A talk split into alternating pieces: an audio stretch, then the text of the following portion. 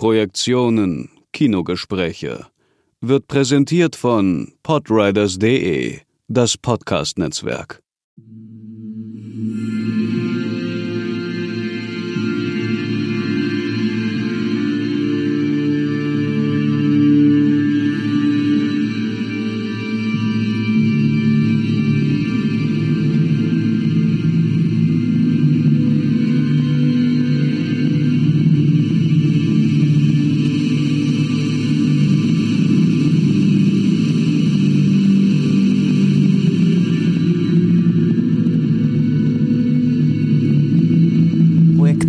On Demand ist eine Kollaboration zwischen dem deutschen Streaming-Anbieter Kino on Demand und dem Podcast Projektion, den Kinogesprächen. Die Filmkritikerin Bianca Jasmina Rauch und Sebastian von den Projektionen sprechen über thematisch ausgewählte Filme, die alle auf der Plattform zu finden sind. In dieser Episode wird es um das Wolfwerden in Nicolette Krebitz-Wild und Jonas Alexander Arnbys When Animals Dream gehen. Das Animalische spielt in beiden Filmen bei der Selbstermächtigung der weiblichen Hauptfiguren eine große Rolle. Wie unterschiedlich gehen die FilmemacherInnen damit um? Welche Rolle spielt der Werwolf? Und warum haben beide Filme mit Träumen zu tun? Um diese und andere Fragen wird es jetzt gehen.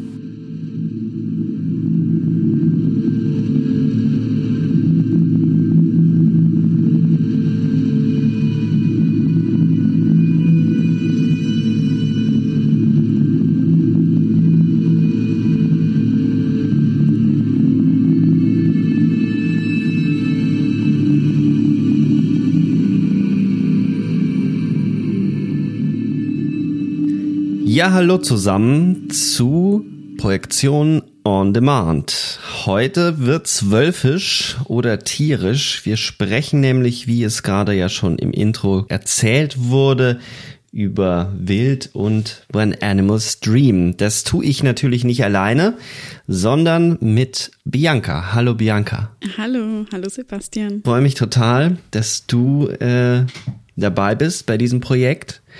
Äh, du wirst nämlich nicht nur in dieser Folge mit mir über die Filme sprechen, sondern auch über die nächsten ähm, Filme, die wir ausgewählt haben. Es wird also auf jeden Fall bis Ende des Jahres noch drei weitere Episoden geben.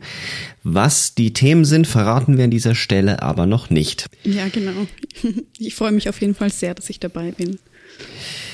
Wir haben uns ja äh, ausgetauscht und dazu entschlossen, dass wir immer zwei Filme nehmen, also nach, Thema, nach einem Thema die Filme bündeln. Und äh, das ist bei diesen beiden Filmen, die wir ausgesucht haben, ja nicht ganz so schwer gewesen auf den ersten Blick, denn beide Filme handeln von Frauen, die sich auf die eine oder andere Weise in Wölfe verwandeln. Kannst du, weil wir ja immer uns vorgenommen haben, im ersten Teil des Podcasts die Filme vorzustellen und zu empfehlen, für wen die was sein könnten, wie die ungefähr sind, damit die Zuhörerinnen und Zuhörer sich darunter auch was vorstellen können, werden wir im zweiten Teil so etwas wie das Kneipengespräch nach dem Stream anbieten, nämlich über den Film sprechen, auch spoilern und einzelne Szenen genauer analysieren. Willst du dir When Animals Dream vornehmen? Oh ja, das mache ich sehr gerne. Und ich kann im Vorfeld sagen, dass du uns ja auf diesen Film gebracht hast und ich mir beim Trailer oder bei den Bildern erst gedacht habe, es wäre nichts für mich, aber da habe ich mich dann getäuscht. Also, ich hab's dir auch gesagt. Ah, ja, das hast Lass dich erkannt. nicht vom Trailer täuschen. ja, genau. Ich habe ihn mir auch jetzt nochmal angeschaut und dachte mir, den sollte man sich vorher nicht anschauen, sondern besser hören, was wir darüber sprechen, wahrscheinlich. Ja, man kriegt bei dem Trailer ein bisschen das Gefühl, dass es sich wirklich um einen Horrorfilm handeln könnte. Und das ist es ja eigentlich nicht. Es ist ja eher ein Drama. Genau, das sind nämlich alle Effekte zusammengepackt, die es in mhm. dem Film gibt. Und wie das halt oft bei Trailern so ist, aber in dem Fall ähm, kann es in die Irre führen. Ja, vielleicht, bevor wir schon äh, zu viel darüber sprechen, ähm, erzähle ich mal ein bisschen, worum es geht. Also es geht um die 16-jährige Marie, die steht im Zentrum der Geschichte und die wohnt mit ihren Eltern in einem dänischen Dorf. Also das ist sehr stimmungsvoll hier gleich von Anfang an gezeichnet, aber auch irgendwie sehr beklemmend. Und sie wohnt da mit ihrem äh, Vater und ihrer Mutter, die im Rollstuhl sitzt und die leidet ähm, an einer Krankheit, so scheint es, die nicht benannt ist und sie ist recht teilnahmslos. Und Marie hat ein Mal auf der Brust und ähm, wird beim Arzt untersucht und der Arzt sagt, äh, es ist nichts Ernstes, aber sollte man mhm. besser im Auge behalten. Und genau, und hier wird schon so ein bisschen ähm, lenkt natürlich in eine Richtung, wenn man jetzt weiß, äh, worum geht's im Film. Äh, mit Marie geht wohl etwas vor sich, eine innere oder eine äußere Wandlung oder beides. Sie wird dann auch dazu angehalten, Medikamente zu nehmen. Das möchte sie aber nicht und äh, wehrt sich dagegen und ähm, zeitgleich beginnt sie auch eine neue Arbeit in der Fischfabrik oder Fischverarbeitungsfabrik im, im Ort, der wohl auch äh, voll äh, vom Fischfang ähm, wirtschaftlich äh, funktioniert. Und genau, es haben sie ein paar Kollegen im Visier. Es sind ja auch so ein bisschen fast so wie Highschool-Elemente, könnte man sagen. Also hier die Konstellationen Stimmt, zwischen ja. den Figuren. Und ähm, genau, wer, wer hat wen im Auge oder wer steht auf wen. Ähm, genau, können wir später noch auch dazu kommen. Und dort lernt sie auch einen kennen, auf den sie ein Auge geworfen hat und sie kommt dem näher. Und zwar emotional und körperlich. Und da kommt dann auch ein Schub praktisch, der ihre Verwandlung ähm, stärker ausprägen lässt. Und das heißt, vielleicht da verrate ich noch nicht so viel. Also es sprießen ihr etwas mehr Haare, ihr Körper, sie wird körperlich stärker und energisch und ihre Augen verändern sich und ähm, kehrt dann in dieser selben Nacht auch wieder nach Hause zurück. Und ähm, ihr Vater scheint schon etwas zu ahnen, dass sich hier eine, eine Wandlung vollzogen hat. Und wir denken schon, ach, steht auch im Zusammenhang mit der Mutter wahrscheinlich.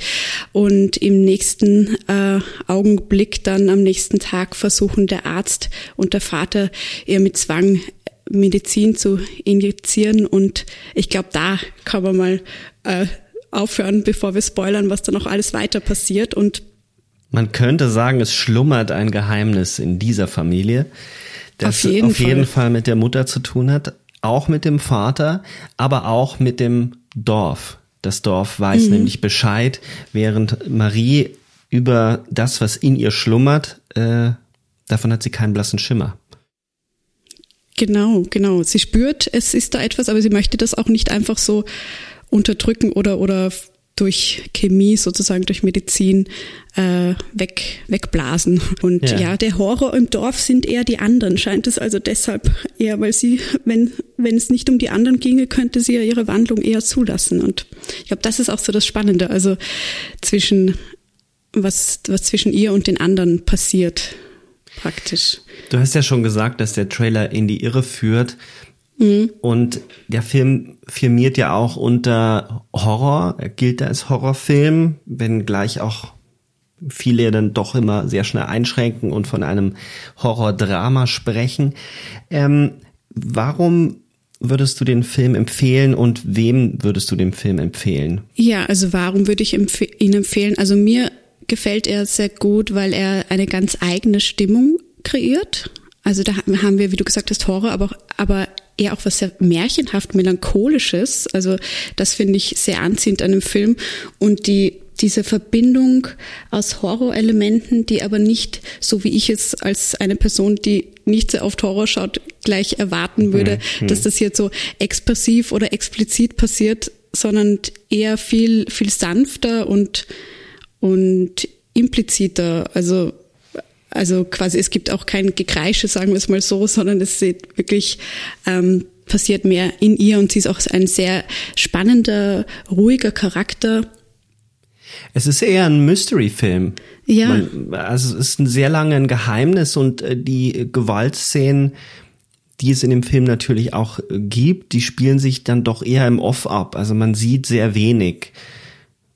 Und das ist bemerkenswert, weil man in der Tat äh, bei viele bei Horrorfilmen immer denken, dass sie nach einem ganz bestimmten Schema ablaufen, aber gerade der moderne Horrorfilm und davon ist When Animals Dream ein herausragender Vertreter, ähm, spielt eher mit, mit Metaphern und mit Horror-Metaphern, um eigentlich dann, ja, du hast es ja auch schon gesagt, äh, einen Coming-of-Age-Film zu erzählen. Mhm. Ja, ich finde, das ist auf jeden Fall ein, sagen wir mal, vordergründiges narratives Element, diese Coming-of-Age-Erfahrung oder diese Schwellenerfahrung, auch wenn sie jetzt als ein, äh, in einem Coming of Age ist, das jetzt nicht ein sehr junges ist im Sinne von, sie hat hier erste sexuelles Erwachen, sondern Es geht da, glaube ich, eher um ein, auch um eine weibliche Aktivität und das Entdecken der Lust, ohne jetzt ähm, nur von den mhm. körperlichen Wandlungen zu sprechen. Ähm, und wie das für sie möglich ist, also gegenüber anderen Menschen oder innerhalb der Gemeinschaft und auch wie der Vater darauf reagiert oder wie eben diese, eben die dominante Dorfgemeinschaft oder Autoritäten wie jetzt de, der Arzt ähm, auf diese un, ungebändigte äh, weibliche Aktivität, wenn man es jetzt schon so lesen möchte. Ähm, und ich, ja, ich finde eben, es ist, hat was viel sanfteres, als wenn man jetzt ähm, an, an Filme Coming-of-Age-Horror vielleicht denkt, wie Carrie oder so ganz klassisch, wo das ja viel ja, ähm, ja eben expressiver ist, viele äh, ähm, der Horror auch noch visuell ein anderer ist. Also ich denke, das ist hier eben dieses, dieses märchenhafte was ja auch gleich am Anfang schon herauskommt durch so ein bisschen verschwommene Landschaften. Ähm, das ist hier alles sehr im Geheimen gehalten. Alle scheinen etwas zu wissen, nur sie nicht. Aber ähm, ja, äh, also ich würde den Film verschiedenen äh, Leuten empfehlen, wie soll ich sagen, also nicht dem klassischen oder der klassischen Horrorfilmgeherin, äh, sondern auch weit darüber hinaus. Ich finde die Frage halt immer so spannend, weil man ja gerade beim Streaming ähm, immer die Möglichkeit hat, einen Film abzubrechen und sofort zum nächsten zu skippen. Jetzt ist es bei Video, ähm, ähm, bei äh, Kino on Demand ähm, nicht so einfach möglich, weil man ja Einzelfilme ausleiht das ist mhm. schon etwas, was ich äh, sehr schätze, weil man sich dann eben auch ein bisschen mehr gezwungen fühlt, sich einem Film auszusetzen. Wenn ich einen Film aus der Videothek geholt habe und äh, der war nicht unbedingt nach meinem Geschmack, dann habe ich ihn trotzdem angeschaut und war danach meistens auch irgendwie beglückt darüber, auch wenn es vielleicht kein guter Film war aber man nimmt trotzdem meistens was mit. Ähm, deswegen ist die Frage so interessant, drüber nachzudenken, wer könnte sich denn von so einem Film angesprochen fühlen oder inwieweit ist der irreführend.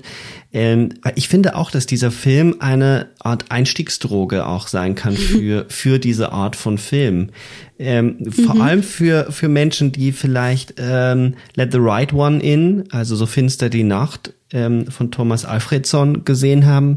Es gibt da auch ähm, ein Remake, ein amerikanisches. Ich empfehle trotzdem das skandinavische Original, wo es ja um ähm, eine junge, sehr junge Vampirin und einen, einen Jungen geht, die sich ineinander verlieben.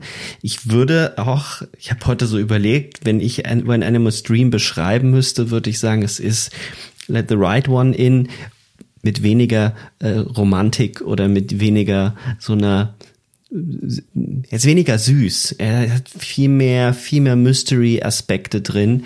Ähm, vielleicht tue ich da aber auch Let the Right One In ein bisschen Unrecht. Ja, aber da hast du auf jeden Fall ähm, auch was getroffen, nämlich dass man dann ähm, mal Blut geleckt hat, wenn man diesen Film gesehen hat. Also ich war dann auch danach jetzt viel neugieriger noch auf andere Filme vielleicht dieser Art oder auch sich mit dem ein bisschen mehr zu beschäftigen, mit diesem Mystery und ähm, oder Mystery-Teen-Geschichten. Ähm, das ist auf jeden Fall, das gelingt im Film. Man muss sich halt ein bisschen auf die langsame Erzählweise einlassen. Es ist kein lauter Film. Er wird dann, er zieht dann irgendwann die Geschwindigkeit an. Wenn man gerne skandinavische Krimis guckt, kann man vieles von dieser oder kennt man schon vieles von dieser Atmosphäre. Also so, ich gucke das jetzt nicht so oft, aber ich habe äh, meine Mutter guckt das ganz gerne, so skandinavische Wallander-Krimis und da ist so eine ähnlich bedrückende Stimmung in den Bildern. Das macht der Film noch mal viel, viel besser, aber in diese Richtung kann man das beschreiben. Für mich immer noch ein faszinierender, sehr präziser und feinfühliger Film. Mhm. Und ich finde auch trotz der bedrückenden Stimmung auf jeden Fall, dass man auch sagen kann, dass er eben seine ähm, optimistischen Momente hat mhm, mh. und, und auch äh, für mich auf eine Art äh, emanzipatorisch befriedigend war. Also, dass man sich jetzt sagt, man, man schaut sich einen Film an, der jetzt äh, nur total drückend ist oder, oder hier eine Person von den anderen äh, dazu gezwungen wird, ihre äh, Identität zu unterdrücken. Na, da geht es dann noch auf jeden Fall weiter und, und das finde ich auch, das ja, was mich auch positiv herausgehen hat lassen, herausgehen vor meinem Stream, also aus meinem Zimmer herausgehen hat lassen. Ähm, genau, also nicht zu ähm, deprimierend äh, quasi, also was ja auch immer ganz schön ist, wenn man weiß, ähm, man hat hier einen vergnüglichen Abend vor sich.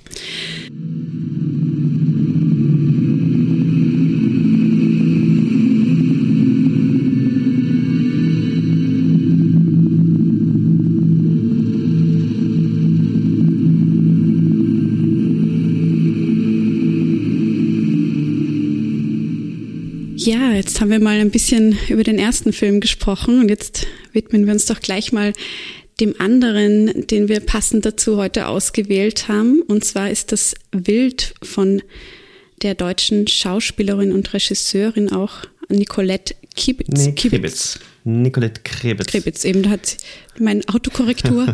Huch. also, äh, Wild von Nicolette Krebitz, der von 2016 ist. Und ja, wie du hattest den ja auch schon vor einiger Zeit gesehen, oder? Du bist ja auch auf den Film gekommen oder hast ihn vorgeschlagen. Ja, ich habe ihn während der Film noch bevor der Film erschienen ist, habe ich den in der Tat gesehen, weil ich beim WDR mein Volontariat gemacht habe und das ist ja auch eine WDR-Produktion. Der WDR hat den ja mitfinanziert. Mhm. Und ähm, eine Kollegin hatte den damals eben mitentwickelt oder mitbetreut und dann durfte ich den Film schon äh, vorher sehen, was sehr beeindruckend war, mhm. weil ich den Vorgängerfilm von Nicolette Krebitz äh, gesehen habe. Also ich schätze sie als Schauspielerin auch sehr, aber als Regisseurin hat sie was sehr, sehr eigenes. Ich hoffe, sie macht bald wieder etwas. Es liegt ja doch jetzt schon einige Zeit zurück. Aber der Film davor, Das Herz ist ein dunkler Wald, ein wunderschöner Titel, war schon großartig. Jeans Ihren ersten Film habe ich in der Tat noch nicht gesehen. Er ist nirgends aufzutreiben. Also, wenn den irgendjemand auftreiben kann da draußen, her damit. Ja, ich bin auch neugierig. Ich habe gesehen, dass es nicht einmal einen Wikipedia-Eintrag noch gibt. Verrückt. Aber konnte noch. Ist einfach, ja. ist einfach verschwunden. Ich weiß es nicht. Vielleicht ähm, Frau Krebitz, falls Sie das hören, wir wollen bitte Jeans sehen. Aber erstmal zu wild. Ja. Ähm, die Geschichte ist ähm, vielleicht ein bisschen schwieriger zusammenzufassen als bei Animus Dream, ähm, aber irgendwie auch nicht. Ähm, es geht um eine junge Frau, Anja, die lebt in Halle in einem Plattenbau, ein paar Türen weiter, lebten wohl über lange Zeit ihre Großeltern, die Großmutter schon sehr lange verstorben, der Großvater jetzt gerade erst ins Krankenhaus gekommen. Und es sieht nicht so besonders gut aus, das ahnt man schon von Beginn. Tagsüber arbeitet Anja in einer Marketingagentur und dort eine wichtige Figur ist äh, ihr Chef Boris, der durch ganz wesentliche Kleinigkeiten ähm, als eigenwilliger Freigeist dargestellt wird, auch sehr übergriffig auch, sehr laut. Und mhm. wie sich herausstellt, auch sehr, sehr schnell, da verrät man auch nichts mit einem äh, sehr großen Alkoholproblem. Ähm, da ist man jetzt schon ein bisschen in den Film hineingesprungen. Man muss jetzt nochmal zurück von Anfang an. Hat man das Gefühl, dass Anja nicht ihr Leben lebt, sondern ihr Leben ihr mehr oder minder zustößt. Es wirkt so, als würde sie sich durch den Tag quälen, um dann abends in ihrer Melancholie zu ertrinken. Sie ist passiv verängstigt und irgendwie nicht ganz bei sich selbst. Und dann passiert ein kleines Wunder. Nämlich sie begegnen auf dem Weg zur Arbeit einem Wolf. In einem Waldstück, vor einem Waldstück steht plötzlich dieser Wolf und das ist auch im Film als ganz magischer Moment gezeichnet, so dass sie ab diesem Moment wacher erscheint, äh, bei sich ist und ein Ziel hat. Und das Ziel ist, erstmal dem Wolf zu helfen, ihm zu füttern und schließlich entscheidet sie sich, den Wolf einzufangen und mit ihm in ihrer Wohnung zu leben. Und daraufhin beginnt eine Emanzipation, in deren Verlauf sich auch Anja und Boris näher kommen, Mehr sei an dieser Stelle nicht verraten. Der Wolf spielt eine sehr zentrale Rolle für eine Entdeckung eines neuen Lebens für Anja. Dieser Film, wenn man jetzt äh, auch überlegt, für wen könnte der etwas sein, das ist bei diesem Film, glaube ich, ein bisschen schwieriger. Er ist sehr eigenwillig. Er hat aber was unglaublich Faszinierendes, auch was Mysteriöses. Er ist ein bisschen näher an an einem Traum. Wir werden dann im Verlauf des Podcasts noch darüber sprechen. Es gibt ganz viele Szenen, wo man nicht genau entscheiden kann, ob das jetzt passiert oder ob das nur in ihrem Kopf stattfindet. Aber die Atmosphäre, wenn man sich darauf einlässt, auf die Ruhe des Films, dann ist es einer der einzigartigsten deutschen Filme der letzten zehn Jahre äh, der einen unglaublichen Sog entwickelt, auch in dem Verhältnis von Anja mit dem Wolf, diese Rotkäppchen-Geschichte oder vielleicht noch präziser gesagt, ähm, eine Werwolf-Geschichte trifft auf Rotkäppchen. Der Film hat weniger fantastische Momente, also im Sinne von Fantasy wie When Animals Dream, ist wesentlich realistischer und trotzdem gibt es so einen Überschuss in den Bildern. Eine, ein sehr verführender Film, der sich auch mit weiblicher Sexualität, mit Begehren, aber auch darüber hinausgehend mit der Befreiung aus einem Leben, das einen umstellt. Also aus einer Enge, aus einer Wiederholung, aus einer Tristesse. Es ist ein Film, der bis zum Ende immer heller zu werden scheint und auch mit einem sehr schönen hellen Moment endet.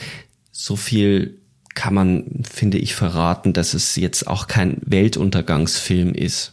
Mhm. Ja, und ich finde das Spannende auch an dem Film, dass er, wie du sagst, realistischer ist, vielleicht als When Animals Dream, aber gerade das irgendwie das Faszinierende daran ist, also erstens mal, um hier auch die Bedeutungen für sich zu finden, aber auch muss man ja denken, ähm, für die Herstellung des Films, weil ja auch tatsächlich dieser Wolf mit der Hauptdarstellerin einfach sehr viele Szenen hat und es auch faszinierend ist, da zuzusehen.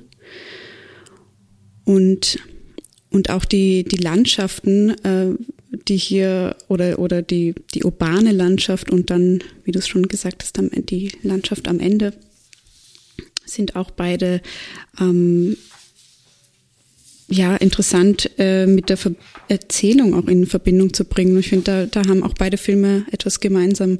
Ähm, das ist total gut, dass du das erwähnst mit der urbanen Landschaft, weil für Filmkritiker innen ist das ja immer so ein geflügeltes Wort. Davon spricht man immer sehr gerne. Davon spricht man vor allem immer dann, wenn eine Stadt plötzlich eine Tiefe bekommt, ein Eigenleben bekommt und mit den eigentlich toten Plätzen gespielt wird und eine Atmosphäre raus, rausgefilmt wird, buchstäblich.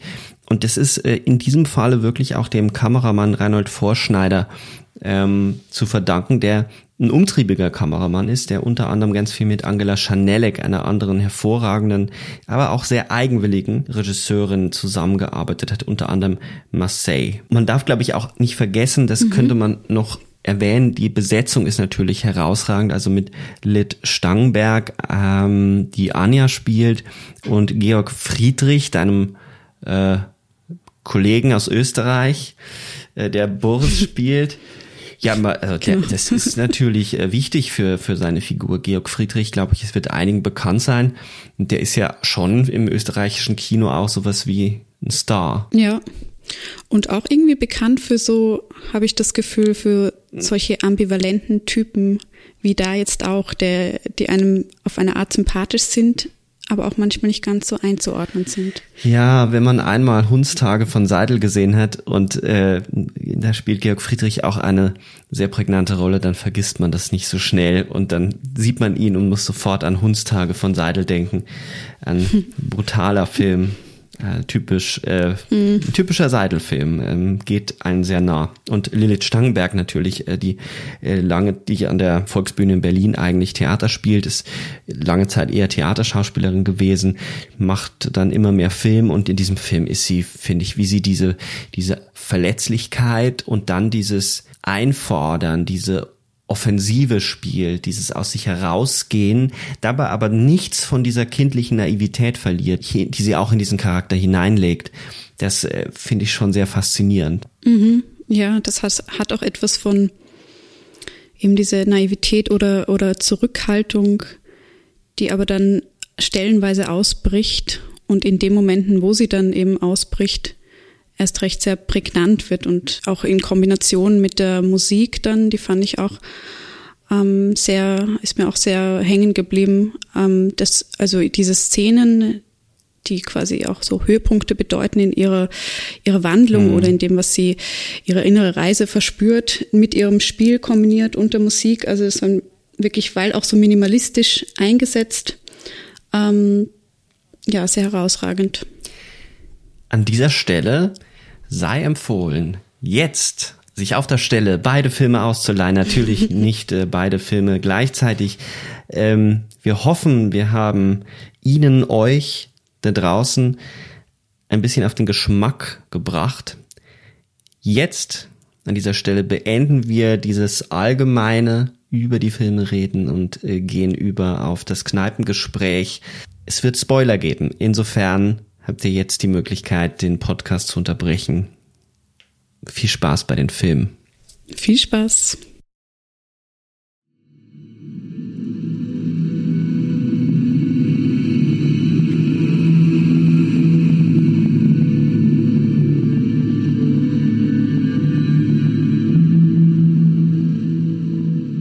Zurück hier in der Podcast-Kneipe, in der virtuellen Kneipe. Ähm, auch Bianca und ich können hier nicht anstoßen. Wir beide trinken hier Wasser und sind auf digitale Distanz gebracht. Wir stoßen von der Ferne virtuell an. Aber wir haben trotzdem äh, Spaß genug, denn beide Filme haben es in sich und sind spannend genug, sie im Detail mal auseinanderzunehmen. Dabei werden wir sicherlich nicht alle Fragen klären können, die in diesen Filmen aufgeworfen werden. Ich habe sogar die Ahnung, dass äh, Wild am Ende des Tages mehr Fragen aufwirft als When Animals Dream. Mhm, das Gefühl habe ich auch, gerade weil das doch eine sehr ungewöhnliche Kombination von Elementen ist oder auch diese, eben wie ich auch schon vorher gesagt habe, was mich so ähm, fasziniert oder vielleicht noch mehr rätseln lässt, ist diese Kombination aus Realismus und ähm, Überschuss. Ja, ich, ich finde das ja. immer, ich habe auch lange überlegt, ob, ob das, man kommt ja sehr schnell auf magischen Realismus, aber das ist es auch mhm. nicht. Es ist wie ein träumerischer Überschuss. Also ich finde mhm. das auch so faszinierend, dass der andere Film When Animals Dream heißt und in Wild ganz viel in so einem schlafwandlerischen Modus abläuft. Ist, mhm. ich finde eine, eine Szene, die mich gleich am Anfang nicht losgelassen hat. Ich weiß nicht, ob du das ähm, auch so liest. Man kann die auch schnell übersehen, aber mir ist das aufgefallen. Äh, sie telefoniert ganz am Anfang doch oder Skype mit ihrer Schwester wo mhm. es ja schon diesen seltsamen Moment gibt, dass sie nicht auflegt, während ähm, die beiden anfangen rumzumachen und sie zögert noch und klappt dann doch den Laptop zu, aber es ist mhm. eine, ein unglaubliches Bild von Einsamkeit, das äh, dort aufsteigt und dann legt sie sich schlafen und der Titel wird, wird eingeblendet und dann erwacht sie buchstäblich im Bus. Sie, sie erwacht in, in ihrem Alltagsleben. Sie legt sich schlafen und äh, wie sie, wie sie blickt, als wüsste sie nicht, wo sie ist in diesem Moment. Und das fand ich sehr, sehr bezeichnend. Äh, auch einen brillanten Einfall von der Regie, das oder in der Zusammenarbeit wahrscheinlich auch mit der mit äh, der Editor mit der Editorin oder dem Editor ähm, das an den Anfang zu setzen, weil es ganz viel über diese Anja sagt. Mhm. Ja, die anscheinend auch ja einfach Vertrauenspersonen nicht hat und vielleicht nur so durch ähm, auf eine künstliche Art, wie das für mich auch äh, bedeutet, diese, diese Trennung durch den Bildschirm. Es ist zwar theoretisch jemand da, ihre Schwester, aber das ist doch äh, so fern und gleichzeitig hatte es für mich auch etwas diese Konsumierbarkeit von Sexualität, also dass hier, sie sieht hier etwas auf dem Bildschirm, was eigentlich nicht ihres ist und kann sich aber von dem auch schnell wieder trennen und im nächsten Moment woanders sein. Aber es, also es ist so, diese Nähe-Distanz-Verhältnis hat das für mich auch ähm, ein bisschen beschrieben, was sie hier hat. Genauso wie mit dem Großvater, der anscheinend ihre einzige Bezugsperson abseits von der Schwester ist, zumindest die wir von die wir kennenlernen, mhm. der ja auch, der auch da ist, aber nicht wirklich da oder wir wissen nicht, ob er mental da ist oder wie lange er ähm, noch leben wird.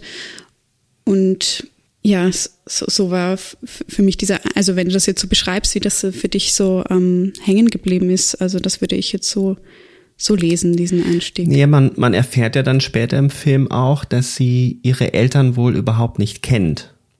Also sie ist bei mhm. den Großeltern auch äh, groß geworden und dann mit ihrer Schwester, als sie älter waren, eben drei Türen weitergezogen. Ähm, das erfährt man dann, als sie die Brille des Großvaters mhm. holt, die Lesebrille. Das wird ihr von der Krankenschwester aufgetragen, die sie dann ja anzieht und vor dem Spiegel, auch Spiegel mhm. sind in diesem Film wirklich sehr wichtig und zentral. Es ist immer wie ein sich versichern, dass man anwesend ist bei ihr, dass sie einen Körper besitzt und sie, sie hat etwas von einer Enkelin. Also sie hat etwas von einem kleinen Kind, weil sie mit wenig anderen Menschen in Kontakt gekommen ist. Es ist ein sehr menschenarmes Leben, das sie führt, obwohl sie von Menschen umgeben ist. Ähm, sie hat ja buchstäblich, äh, also man weiß gar nicht, ob sie jetzt äh, entsetzt ist darüber, dass sie die diese Firmenfeier vergessen hat oder ob sie entsetzt darüber ist, dass sie jetzt nicht mehr rauskommt aus der aus dem Dilemma, dass sie damit mit hin muss, weil sonderlich viel Spaß hat sie auf dieser Feier ja nicht.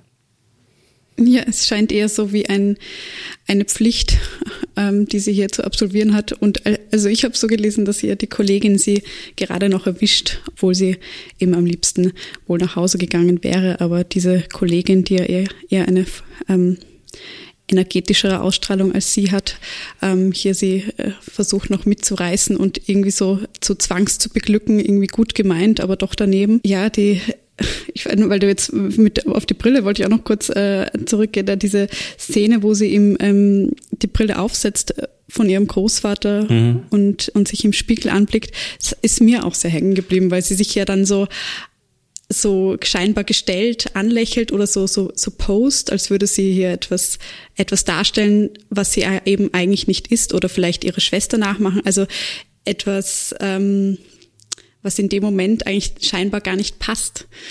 Und das und dann sehen wir auch kurz danach geht's ja durch den äh, Wald auch, wo sie den Wolf zum ersten Mal gesehen hat. Und da ist ja auch die Kamera wie eine Subjektive durch diese Brille. Also die Ränder sind ein, ein wenig verzerrt und durch diese Sicht sehen wir dann, oder durch diese, durch dieses Bild sehen wir dann ihre Perspektive.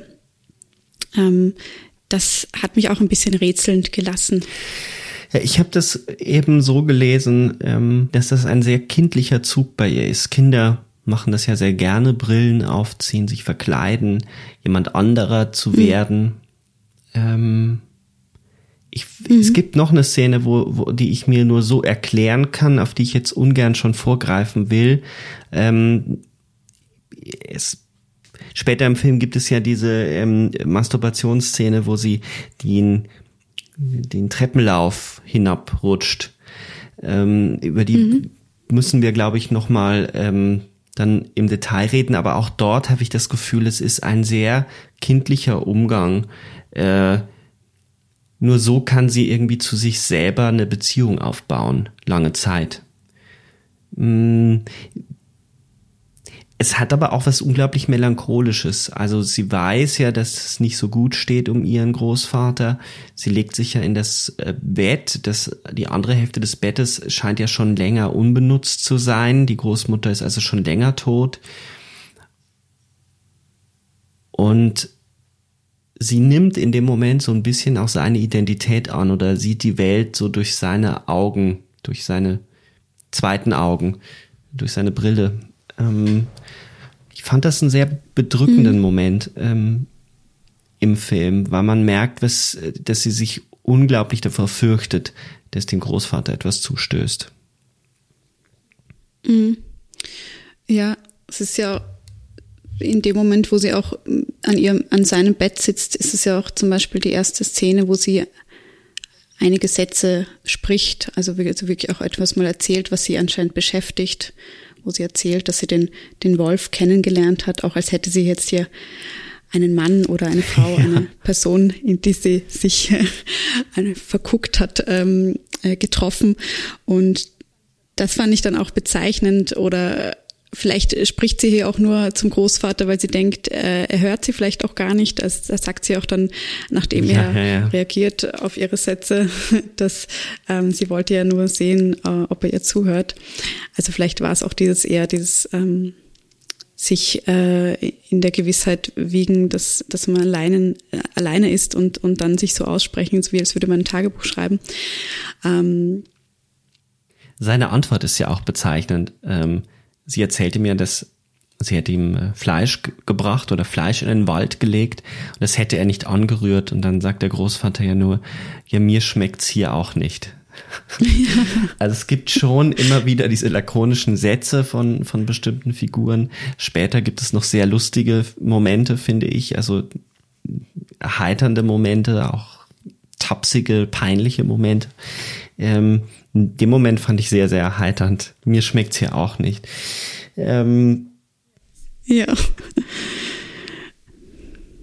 Sie trifft dann eben auf diesen Wolf. Du hast es ja schon eigentlich in die Richtung gelenkt zu sagen, es ist so, als hätte sie jemanden kennengelernt. Dieser Moment, mhm. wo sie den Wolf sieht und der Wolf ja auch sie ganz ruhig taxiert, ähm, Wölfe sind ja entgegen der Annahme gar keine wirklich gefährlichen Tiere, solange sie nicht äh, Hunger haben. Äh, eigentlich sehr scheu und vermeiden es ja Menschen ähm, entgegenzutreten. Vor ihr schreckt er nicht zurück in dem Moment, sondern taxiert sie und sie blickt zurück in einem in einem, in einem Gesichtsausdruck, den man die ganzen Minuten vorher, die ganze, das ganze erste Drittel kein einziges Mal sieht. Mhm. Ja, total offen und, und ja, also interessiert, wie sie eben, wie du sagst vorher, sie ist in, in ihrem Leben, wo sie äh, durchschreitet und irgendwie kaum Veränderung einzutreten scheint. Sie ist eher so, so zombiehaft durch diese urbane Landschaft, wenn man es mal wieder mit diesem schönen Begriff verwenden möchte.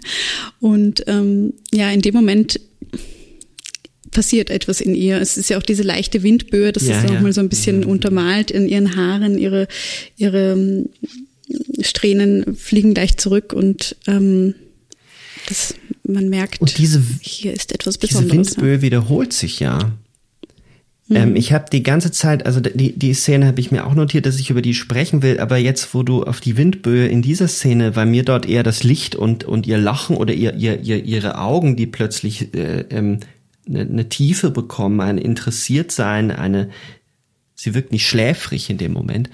Aber es stimmt, mhm. es ist auch eine Windböe, die sie in dem Moment ähm, erwischt. Und später im Büro bei Boris gibt es ja auch diese Szene, wo das Fenster gekippt ist oder offen steht und eine Windböe in das Zimmer hinein äh, ähm, weht und ihr durch die Haare und sie wie ein Tier also ich, man, man kann das bei Hunden und Katzen ja beobachten, dass sie, dass sie, wenn, wenn Wind geht, die gerne auch die Schnauze in die, in den Wind, äh, ähm, also Hunde, die im Auto sitzen und dann das, den Kopf aus dem, aus dem Fenster ja. legen ihre Ohren und ihre Nase gerne in den Wind.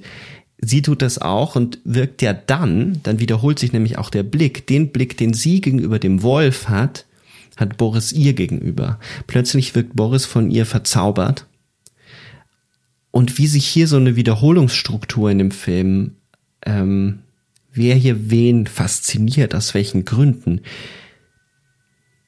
das ist, äh, das hat dann diesen, diesen Mystery, Mystery-Charakter, weil, weil es alles in Bewegung zu sein scheint. Ähm, wie siehst du denn das Verhältnis, also was ist denn das, was sie am Wolf begehrt, was sie toll findet an dem Wolf, ganz am Anfang unmittelbar. Hat man, kriegt man da überhaupt ein Gespür dafür oder muss man das einfach annehmen, dass sie den jetzt einfach so toll findet? Nee, ich finde, also man kann es natürlich erstmal so ganz runtergebrochen sehen, wenn ich jetzt da einem Wolf begegnen würde auf meinem täglichen Weg zur Arbeit, wäre ich natürlich auch erstmal total überwältigt. Aber das Zweite ist ja dann wohl eher das, worauf dahin äh, der Film auch dann hinführt, ist diese, er beeindruckt sie wohl in dieser Natürlichkeit oder dieser Wildheit oder eine, wahrscheinlich auch ein Instinkt, den der Wolf einfach hat und den sie hier spürt oder der auch etwas in ihr auslöst, auch ihre eigenen Instinkten oder Intuition, eigenen ja, Menschsein sowie das Tiersein, seine eigenen Tiersein sozusagen, also sein weniger kontrolliert ist oder, oder einen anderen natürlich ähm, Umgebung und Verhalten ähm, vollführt als sie als Mensch in ihrem in ihrem Dasein da in der Firma, in dem täglichen. Und das hat es, ähm, so habe ich das zuerst gelesen. Und ich fand ja ähm, noch kurz zu dieser ähm, Szene, wo sie auch Boris dann ähm, im, im Büro sieht, wo der Windhauch geht, weil du meintest, für, du hast es so gesehen, dass er dann einen aufmerksamen mhm, Blick mhm, auf sie wirft mhm. oder diesen selben Blick. Und ich habe so gesehen, dass ähm, hier kam die Windböe und dass sie wieder denselben Blick, den sie vorher bei der ersten Begegnung mit dem Wolf hatte, selbst hat. Ja. Und dadurch hat Boris dann sie wieder anders angeblickt, weil sie dann diesen offeneren ähm, ähm, aktiveren Blick quasi ja, bleiben wir bleiben wir mal bei bei dieser Wiederholung. Ähm, es stimmt, mhm. sie sie ähm, blickt genauso verzaubert. Und jetzt könnte man ja meinen, weil sie agiert ja wirklich seltsam, also sie agiert ja zunehmend gegen soziale Normen, gegen, gegen, so wie man sich normalerweise zu verhalten hat. Das ist ja genau das, was sie versucht abzustreifen, diese Erwartungshaltung. In dem Moment ist es aber noch vollkommen intuitiv. Später entscheidet sie sich ja bewusst dazu, bestimmte Konventionen zu brechen. In dem Moment ist es intuitiv, aber es scheint auch ähm, so zu sein, dass er unglaublich von ihr fasziniert ist. Ähm, das ist er ja schon vorher auf eine seltsame Art und Weise. Es gibt ja ganz früh diese Szene, wo sie ihm ein ein Espresso bringen soll oder ein Cappuccino und er redet mit ihr und will irgendwie noch was sagen und sagt dann doch, man hat immer das Gefühl, er würde ihr gerne mehr sagen, als er tut. Und mhm. sie bemerkt auch an ihm so Kleinigkeiten. Ähm, das ist schon toll, wie Krebitz es schafft, durch solche Bilder die Figuren zu charakterisieren. Die werden nie durch Veräußerungen charakterisiert, dass die Figuren etwas sagen, über sich, wie sie sich fühlen. Es gibt diese Szene, wo äh, eine Kollegin in diesem Büro äh, das Jackett von Boris aufhebt und äh, feinsäuberlich um den Stuhl legt und er telefoniert und geht herum und nimmt das Sakko wieder total fast schon verärgert und legt es wieder an die gleiche Stelle, äh, an der es vorher lag, was sie nicht ertragen konnte. Das bemerkt aber Anja auch und findet es zumindest bemerkenswert. Also buchstäblich. Es gibt ja auch die Szene, wo Anja in das Dunkel greift. Sie greift ja einmal in den Wald hinein und greift in das Dunkel.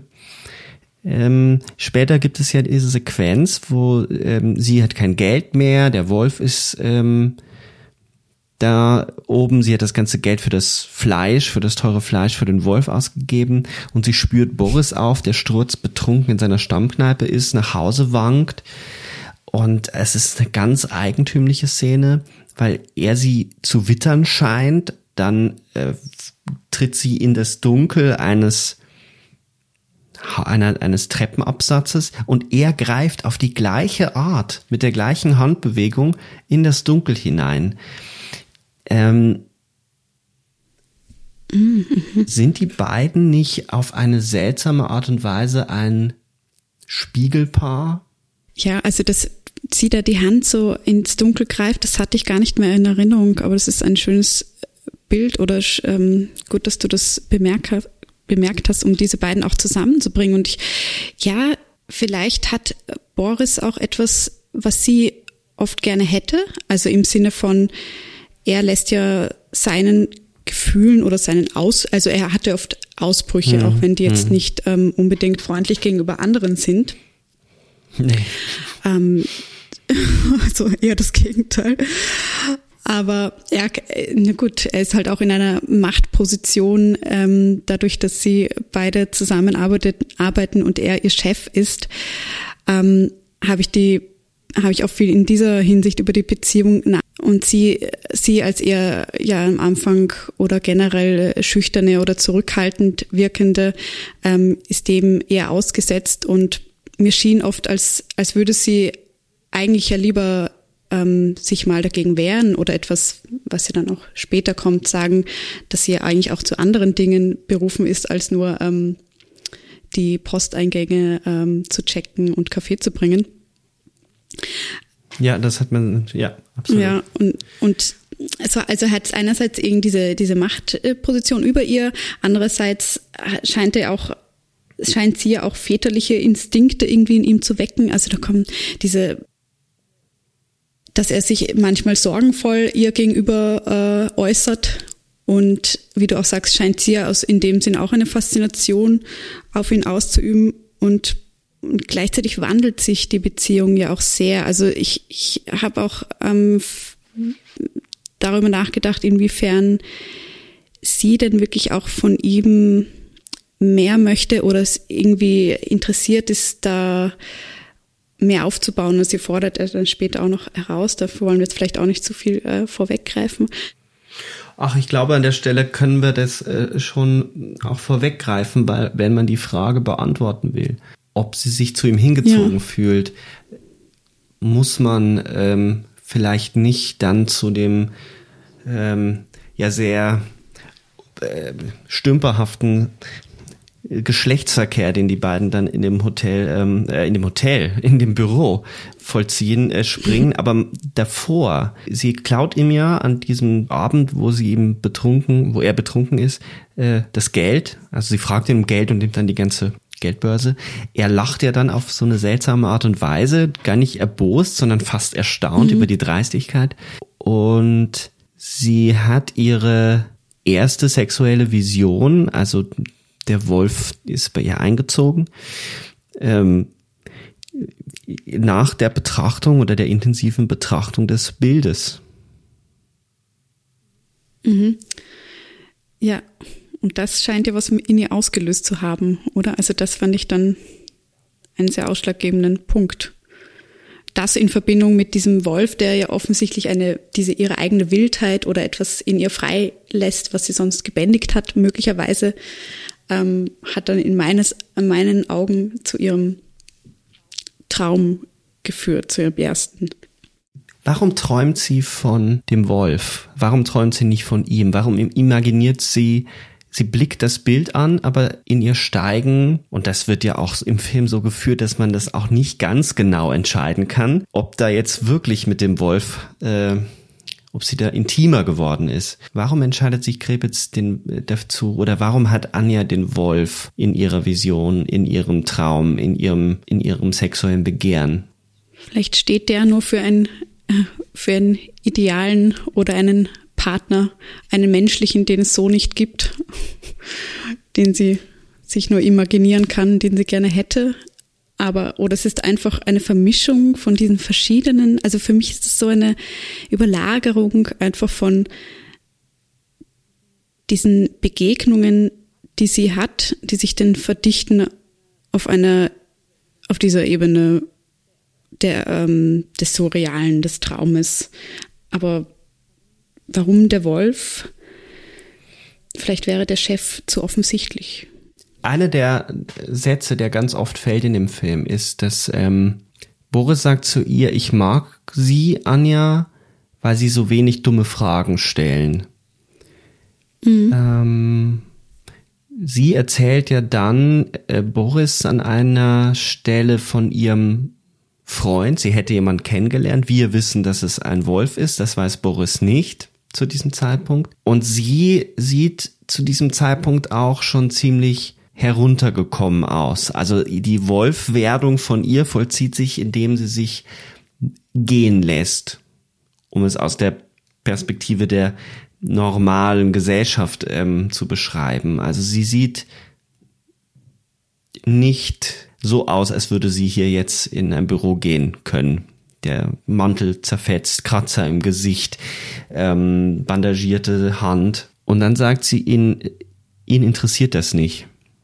Also ihm ist das egal, wie ich aussehe. Er freut sich schon, dass ich da bin. Ja. Diese Unbedingtheit, die sie begehrt, diese unbedingte Liebe als der oder Zuneigung, Liebe ist vielleicht sogar zu viel gesagt, aber für sie ist es was unglaublich Starkes, dass der Wolf ihre Nähe sucht, nachdem sie es geschafft hat, das Vertrauen von ihm zu gewinnen. Eine Nähe, die keine Fragen stellt und keine Erwartungen hat. Mhm.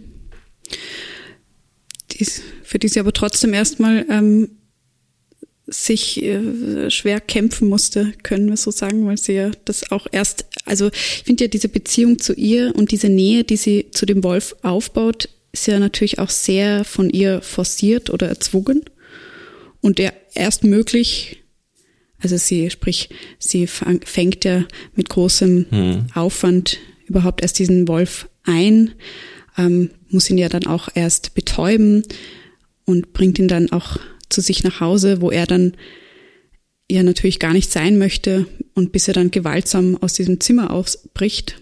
Und ja, sehr gewaltsam. Er reißt die ganze Wand ein. Ja. Ja, die, die Bauarbeit, die die Nachbarn bemerken. Ähm, und ja, genau. Und dann löst es ja zwar in ihr auch sicher ähm, vieles aus wiederum. Also erstmal ist sie ja auch ähm, sehr vorsichtig, verschreckt, ähm, hat bestimmt auch Adrenalin. Also hier passieren ja so viele Gefühle auf einmal und dann kommt sie ja zurück und dann kommt ja auch erst diese Annäherung oder oder dann kommen auch, wie du schon beschrieben hast, diese diese hellen äh, Momente, also einer dieser lichten Momente, wo die Sonne hineinscheint. Wenn ich mich da recht erinnere, dass das so in der Abfolge war. Ähm, und genau, da habe ich auch ähm, gerätselt, inwiefern diese, diese Beziehung von ihr und dem Wolf, also es ist ja auch von ihr eine forcierte Beziehung. Also es kann, wenn jetzt die, die Beziehung zu ihr und anderen Personen fehlt oder sie eine Einzelgängerin ist, aber zu dem Wolf hat sich die Beziehung auch nicht ähm, natürlich ergeben oder sprich, sie ist nicht einfach so ähm, ja, vonstatten gegangen, sondern sie hat diesen Wolf mhm. so richtig erst eingefangen mhm. und an sich gerissen, was ja wieder gar nicht für diese Wildheit spricht oder dass sie aus sich herausgeht durch den Wolf, also und sie eher viel mehr den Wolf wieder domestiziert hat, etwas, was ja eigentlich etwas ist, ähm, was am Ende rum, wiederum umgekehrt wird, wenn sie mit dem Wolf dann wieder ausbricht aus der Wohnung und hier wieder in ein ganz anderes Leben, also in eine Natürlichkeit ähm, anzustreben scheint. Aber genau, es ist auch sehr ambivalent. Darüber habe ich in der Tat gar nicht so sehr nachgedacht. Jetzt, wo du das so ähm, in die Perspektive rückst, drängt sich das natürlich auf. Das ist auch ein Film, über, oder ich formuliere es so, es ist ein ziemlich unnaiver Film über Liebe. Ähm, also entweder man begreift es als Gewalt, die sie dem Wolf antut, wobei man natürlich auch sagen kann, wer weiß, wie lange er dort überlebt hätte, wo sie ihn da rausgeholt hat. Das ist ja jetzt nicht unbedingt die perfekte Umgebung für einen Wolf. Zumindest wäre er irgendwann auf andere Menschen gestoßen, die nicht so wohlwollend ihm gegenüber gewesen wären wie Anja. Aber es stimmt schon, mhm. es ist ja eine Domestizierung. Darüber haben wir ja auch im Vorfeld uns ein paar Mal schon unterhalten. Aber diese, dieses positive Gefühl entsteht erst aus, sie verletzt sich ja dabei auch. Mhm. Also dass Liebe auch nichts oder dass Liebe nichts mit so einem also nicht wie in so einem Hollywood-Liebesfilm oder in so einer Romanze, in der, in der dann es einfach passiert, Liebe auf den ersten Blick, sondern dass es auch immer eine Arbeit an sich und dem anderen ist und dass es einen verändert, wenn man sich wirklich verliebt. Weil sie sich ja in der, in der Auseinandersetzung verändert und der Wolf verändert sich ja auch. Er beginnt ja keine Angst mehr zu haben, sich zu, zu öffnen. Ähm, es gibt ja diese zärtlichen Momente, wo er ihr übers Gesicht leckt, ähm, mhm. die definitiv in der filmischen Wirklichkeit äh, sich abspielen. Ähm, doch, das ist. Ja. Also auch dort wird quasi gegen so ein Normenbild, was unsere Gesellschaft gerne von Liebe aufbaut, diese Hyperromantisierung wird eigentlich ähm, attackiert von dem Film. Oder also würdest du da mitgehen? Das ist jetzt so sehr spontan. Ja, ich finde schon, und da passt dann auch ein anderer Gedanke, den ich hatte, schon ganz gut dazu, nämlich genau diese Szene, ähm, wo sie sich dann eben annähern und wo sie dann eben selbst ins Treppenhaus geht und das Treppengeländer runterrutscht und hier sich selbst befriedigt oder auch zu einem Höhepunkt kommt. Und dann, nachdem sie da im Treppenhaus war, kommt sie zurück und ist auch plötzlich voller Energie und, und sagt, ich mache uns Frühstück ganz fröhlich. Und das hat mich auch total an eben diese, wie du sagst, diese Hollywood-Liebe, Liebeszenen erinnert, wo dann nach dem Geschlechtsverkehr, den wir nicht gesehen haben, vorher abgeschnitten, aber dann nächste Szene, nächster Tag, es geht alles fröhlich weiter und ich musste da fast lachen. Ähm, und dann bereitet sie auch in der Küche das Frühstück vor und erzählt dann wiederum dem Wolf wieder auf so eine Art, auf so eine kindlichere Art, ja. was sie da alles tut und oder wie einem Außerirdischen oder so. Also ähm, und was Toast ist und ähm, dass er doch auch ähm, zu viel also weil er ganz gierig äh, die Eier verschlingt, dann sagt sie, äh, meinst du etwa, ich bin zu dick oder so etwas? Äh, in die Richtung sagt sie, weil er so gefräßig ist. Also da, da kamen dann so einige Ebenen mit rein, die einen dann wiederum eben an, so andere Liebeskomödien oder Geschichten, Szenen erinnern. Ja, total. Das, es hat so was Tapsiges, als würde sie sich auch durch so bestimmte Floskeln und bestimmte Behandlungsweisen, die sich bei ihr eingeprägt haben, durcharbeiten und mit ihm sprechen. Obwohl da durchaus eine Ehrlichkeit da ist, hat man nicht das Gefühl, dass sie schon da ist, wo sie sein will. Sie versucht selber noch einen Zugang zu diesem anderen zu finden. Ähm, und insofern könnte man ja sagen, dass der Film neben diesen feministischen Aspekten, also einer Emanzipation einer, einer Frau, die zu einer, einer freien äh, weiblichen Sexualität auch findet und zu einem Sein findet, das sich nicht äh, von bestimmten gesellschaftlichen Normen einzwängen lässt, was ja buchstäblich dann in der Szene ist, wo sie der Kollegin ähm, den BH auszieht und sagt, so ist es jetzt besser, weil der äh, kneift. Und ähm, das ist ja ein, ein, das ist ja fast so ein Ding, das äh, diesen ganzen Zwang Zwang in dem Film symbolisiert, die, diese Befreiung des, des Weiblichen, die weibliche Brust, die in dem Moment befreit wird von einem Ding, was, was, wo ja auch klar wird in der Reaktion der Kollegin, dass das trägt sie nur, weil andere Leute blicken könnten. Wenn sie zu schnell geht, dann äh, mhm. würden, würden alle äh, gucken. Es ist also nicht nur ein Film darüber, sondern auch ein Film über ja. Liebe und dass der, der in das Leben, also dass der Wolf buchstäblich für den anderen steht, der, in den wir uns verlieben, egal. Und das ist das Spannende, weil der Wolf in dem Moment bei ihr was, was ähm, männliches hat, aber nicht zwangsläufig. Es ist fast was Geschlechtsloses, was Animalisches. Es ist was Wildes, etwas Fremdes, dem man sich annähern muss und dass das eine Metapher dazu, darüber ist, wie, wie, dass uns diesen Moment, wo wir jemand anders, wo wir von jemand anders auch äh, gesehen werden, anerkannt werden, dass uns das in eine andere Welt katapultieren kann. Das klingt ein bisschen kitschiger, als es der Film rüberbringt, aber ähm, verstehst du, was ich meine?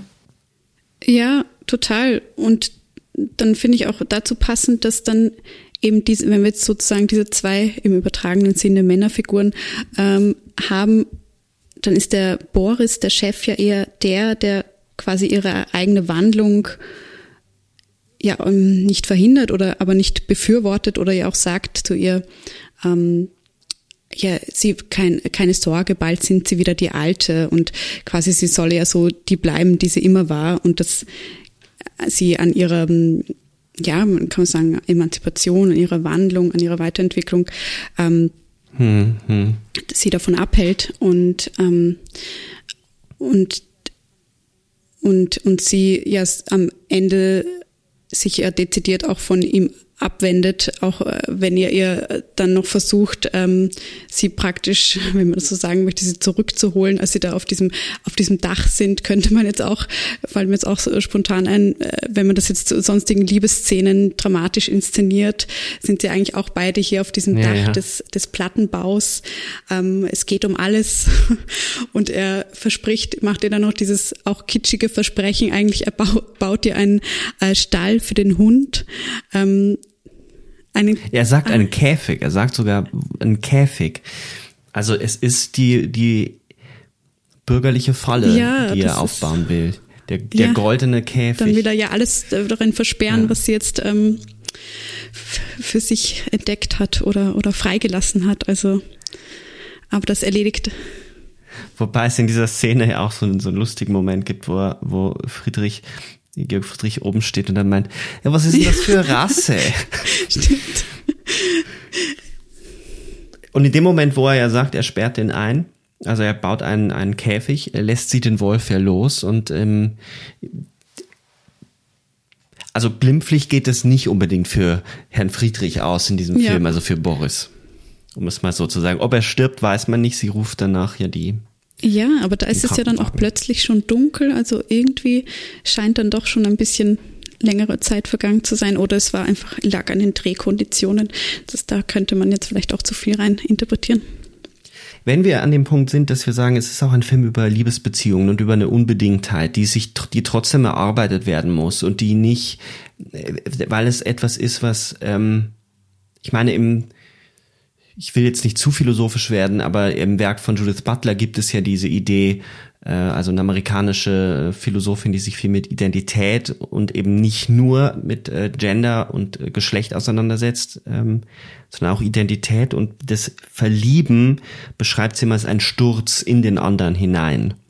Also es ist schon auch ein schmerzhafter Prozess, sich auf dem Weg des Verliebens, wenn man wirklich mit dem anderen etwas teilt, von dem angesprochen wird, sich zu verändern. Und das könnte in der Tat eine sehr schöne Interpretation sein. Wenn das, wenn das aufgeht, dann bekommt natürlich diese erste nennen wir Sexszene mit dem mit dem Wolf durchaus noch mal einen ganz anderen Sinn, weil ähm, die läuft ja so ab, dass sie ähm, ihre Tage hat, also menstruiert, eine Blutspur vom von dem Zimmer in auf die Toilette hinterlässt, der Wolf und das ist bei wilden Tieren in der Tat, das ist keine ähm, Erfindung aus dem Film Anchorman, da gibt es nämlich eine Szene, wo der eine äh, sagt, ähm, uh, I hate, I'm afraid of bears, they smell. Nein, nein, women are afraid of bears, they smell their menstruation oder so. Es gibt so einen ganz blöden, äh, blöden, total nichts, nicht passenden Witz. Aber es ist in der Tat so, dass ähm, Tiere das äh, durchaus wahrnehmen äh, und äh, ähm, wittern. Und er sie ja dann oral befriedigt. Und das ist ja auch etwas, was ein Riesentabu ist in unserer Gesellschaft ähm, und immer als schmutzig und als das versteckt werden muss. Und für ihn ist es äh, ganz im Gegenteil ähm, anziehend. Mhm. Also die totale Umkehrung dessen. Ja, stimmt. Das ist passt dann wieder einher mit dem, äh, passt dann wieder zu dem, ja, zu diesem kontrollierten Leben und auch zu den Farben eigentlich, dass das alles sehr grau und weiß, also wie dieses, wie du sagst, es wird versteckt, die Menstruation, ähm, als wird generell Blut oder, oder Körperflüssigkeiten ähm, gerne in unserer Gesellschaft ähm, aus den Augen ähm, gelenkt, äh, in verpackt oder schnell weggewischt. Und das ja, passt zu den, zu den sterilen ähm, Umgebungen, in der sie sich sonst auch befindet. Ähm, und ja, auch zu dem, genau, zu, wie du auch schon gesagt hast, zu der Szene mit dem BH, zu diesem Eingesperrtsein. Also dieses ganze Verhältnis ähm, Mensch und Natur, finde ich, spielt der Film ja auf verschiedene Ebenen. Ähm, und trotzdem, ja. Hm. Ja, wie viel Natürlichkeit, wie viel vom Tier hat der Mensch eigentlich äh, verdrängt und Ja. verloren in dem Umgang mit sich, seiner Sexualität, seinem Körper, aber auch dem anderen. Und sie findet sich in diesem unbedingten Blick des Wolfes wieder. Das, seit ich den Film das erste Mal gesehen habe, rätsel ich über zwei Stellen. Die eine Stelle ist, zündet sie das Büro von Boris an. Also sie, sie, sie hat dann, sie schläft mit Boris in dem Hotel, in dem Hotel. Ich will da ein Hotel sagen, weil es so absurd in diesem unglaublich kargen, äh, gefängnisartigen Büro schlafen sie miteinander auf dem Schreibtisch. Ähm, er verlässt das früher, das ist ja alles wenig äh, quicklich abgelaufen. Und dann kackt sie auf seinen Schreibtisch. Auch eine sehr, äh, auch wieder Körperflüssigkeiten und also Ausscheidungen, die normalerweise verdrängt werden, wirft einem der Film quasi entgegen. Aber zündet sie das Büro an oder nicht? Ich habe ich hab die Szene ein paar Mal gesehen und ich habe den Eindruck, dass schon Rauch aufsteigt in dem Moment, wo sie den, den Schnaps aus diesem Trink, aus dem, der Trinkflasche, aus dem Flachmann auskippt. Was ist diese Szene? Warum, wa- was hat das, wie, wie bist du damit äh, umgegangen? War das für dich, auf, spielte sich das auf der realen Ebene ab oder ist das auch ein symbolische, eine symbolische Szene?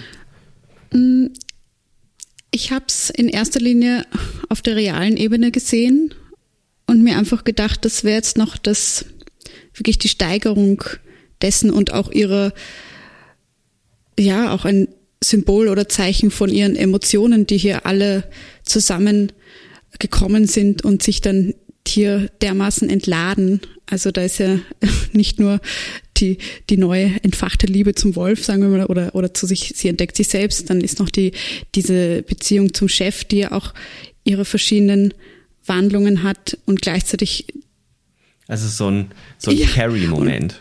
Wie bei, wie bei The Palmer's Carrie am Ja, Ende. und gleichzeitig gibt es ja auch immer noch den Großvater, der schon mittlerweile ähm, im Koma ist und wo wir auch wissen oder wo ihr gesagt wird, sie kann dann in ein paar Wochen die Einwilligung unterschreiben, dass die Geräte oder sie kann jetzt die Einwilligung unterschreiben, dass die Geräte in ein paar Wochen abgestellt werden. Und das ist ja auch, äh, finde ich, äh, etwas, was man dann während dieser gesamten Erzählung ja gar nicht vergessen darf. Das ist auch noch da und das scheint sie aber dem fast nie Raum Das zu stimmt. geben. Und für mich war das dann so eine, wenn diese plötzliche Ausbruch, dass da einfach so viel zusammenkam und dass es vielleicht gar nicht anders äh, als in diesem Höhepunkt enden konnte. Und ich meine, ja, die, aber wie das dann so wirklich diese Übergänge, dann wird sie ja von der Polizei nach Hause gebracht.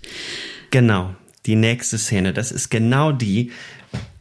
Zündet sie das an und warum wird sie dann von der Polizei nach Hause gebracht mit einer Decke und die Polizistin sagt noch zu ihr, ähm, ja, die bringen sie morgen mit. Als hätte sie ein Verbrechen gemeldet oder ist sie aufgegriffen worden? Ich meine, verwahrlost sieht sie ja in der Tat aus.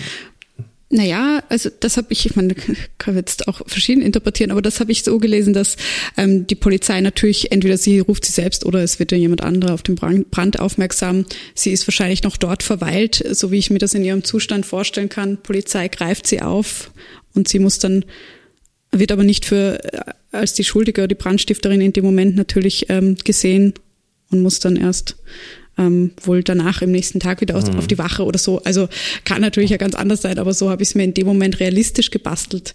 Ähm, Ja, so wollte ich es mir auch erst basteln. Irgendwie passt das aber nicht zu dem Umgang der Polizistin mit ihr. Mm. Ir irgendetwas irritiert mich an diesem Übergang. Ich finde den fabelhaft, weil er, weil er einen hineinzieht. Also der Film wird immer traumähnlicher und immer, also er entledigt sich selber der erzählerischen Konvention. Er wird selber wilder und freier, je weiter er voranschreitet, so wie die Hauptfigur eben immer wilder und freier wird. Und ab dem Moment geht sie ja, flieht sie ja mit dem Wolf auch in die Wildnis Ja. ähm, und lächelt am Ende wunderschön in die Kamera. Das ist die letzte Einstellung und dann ist der Film vorbei. Ähm, Boris im Krankenhaus wohl und bei ganz vielen Szenen ist man sich eben nicht so ganz klar, was eigentlich genau passiert ist. Mm, Man merkt nur, dass es gar keine Rolle mehr spielt. Das war so ein bisschen mein Versuch zu sagen, es ist auch ganz klug über die Form gelöst, dass der Film all das vermeidet, das Ausbuchstabieren, das Auserklären, wie es äh, der Fernsehfilm, wie es ein Tatort machen würde, all das zu vermeiden und einfach Ellipsen einzubauen, also Sprünge, erzählerische Sprünge, die rätselhaft bleiben. Und gleichzeitig aber nicht so rätselhaft, dass man während des Sehens überhaupt nicht mehr mitgeht. Weil wir sprechen jetzt natürlich äh, ausführlicher darüber und, und diese, Mhm, der Brand zum Beispiel eben hat mich dem, in dem Moment auch kurz festgehalten, aber dann ähm, ging sich das aus, so wie ich auf Österreichisch sagen würde. Also es hat dort gerade doch, es hat, Das ging sich hat aus, gepasst. Ja, Das mag ich immer sehr so gerne. Oft passend, also ich hoffe, dass jetzt alle gehen immer mit, wenn ich jetzt sage, das geht sich aus. Ähm, ja, also es ging sich in dem Moment aus und ähm, weil weil es mich emotional oder auch von Figuren ja dann trotzdem getragen hat oder von ihrer eigenen Wandlung und das mich nicht so sehr in den äh, genau in den kausalen Verknüpfungen hier äh, festgehalten hat. Ich meine, es sind immer wieder auch auch am Ende, äh, wir gerade vom Ende gesprochen haben, äh, wie sie dann schon äh, in der in dieser Mondlandschaft, kann man fast sagen, mit dem, Ja. dem Wolf unterwegs ist, gibt es auch immer wieder Stellen oder, oder Aktivitäten, Handlungen, wo man sich fragt, äh, wie man das jetzt interpretieren kann, ähm, als sie dann zum Beispiel schon die ähm, eine oder mehrere Mäuse ist, die der Wolf hier erledigt hat. Ja.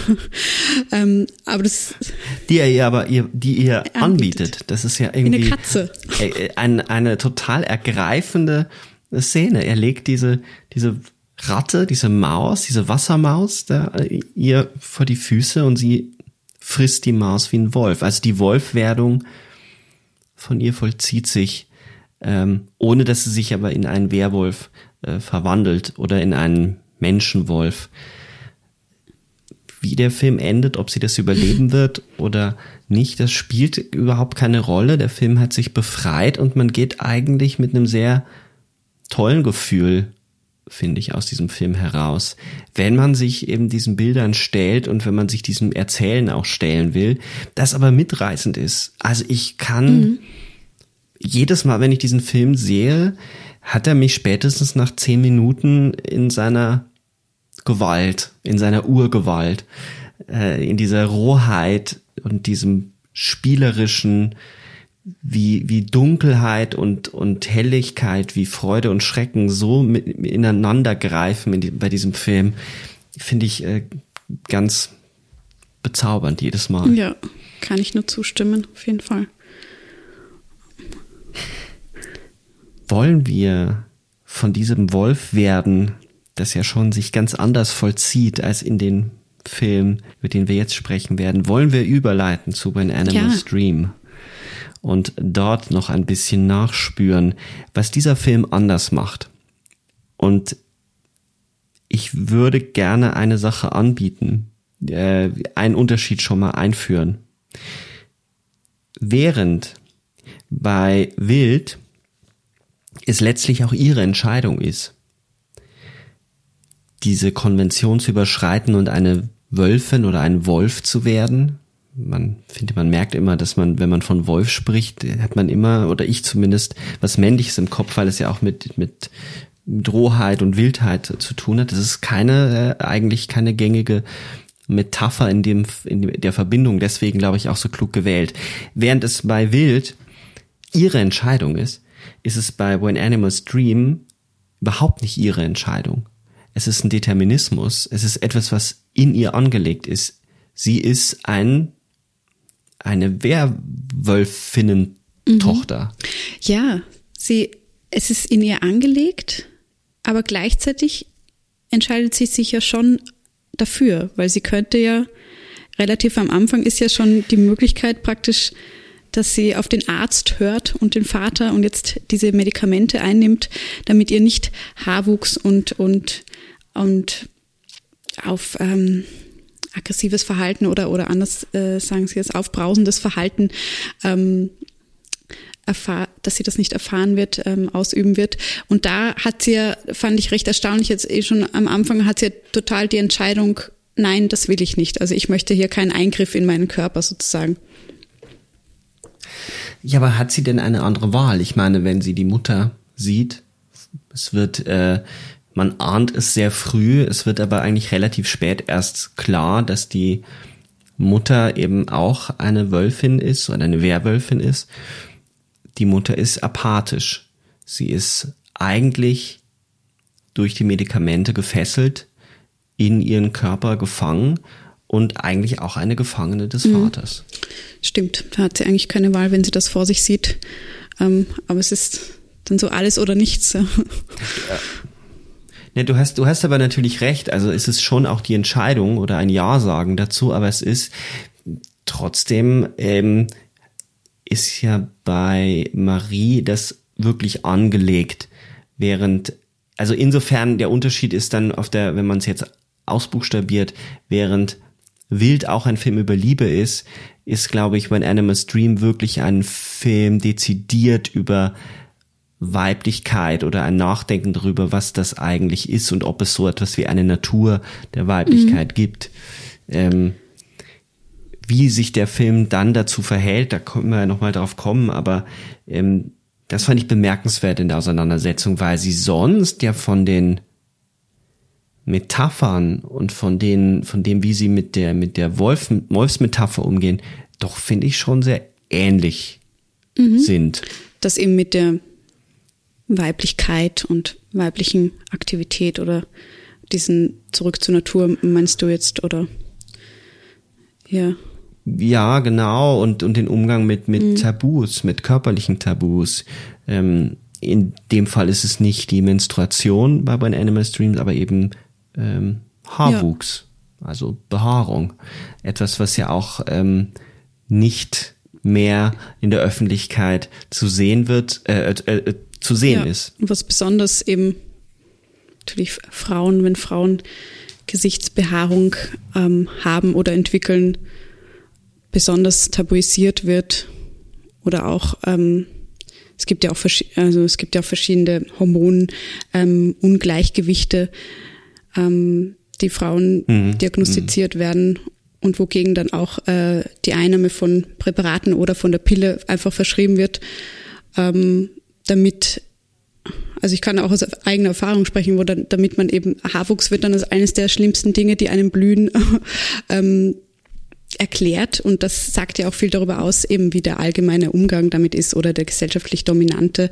Und da habe ich auch so einige Verbindungen hergestellt, in dem ähm, in diesem ähm, Haarwuchs und und auf das ähm, dieses ihr ähm, ähm, auffallendes aggressives Verhalten, was dann auch mit Hormonstörungen in, in, in Verbindung gebracht wird. Also man kann ja ja, ja total, ja. Hm. Ja. Das stimmt. Es ist es ist wirklich auch eine Auseinandersetzung auf der Ebene drin mit dem mit so medizinischen Umgang und mit ähm, ja, total. Das ist mir in der, jetzt wo du sagst, die, die Medikamente, der der Arzt ihr gibt, könnte man natürlich auch sagen, es sind, es sind die, es ist gar nicht so weit weg von dem, was tagtäglich in unserer Gesellschaft passiert, nämlich du bekommst dann als Frau Hormone verschrieben, du bekommst die Pille, damit du dich nicht in, in, äh, in das verwandelst, was die Gesellschaft als Biest ja. deklariert. Ja. Also um es zuzuspitzen jetzt.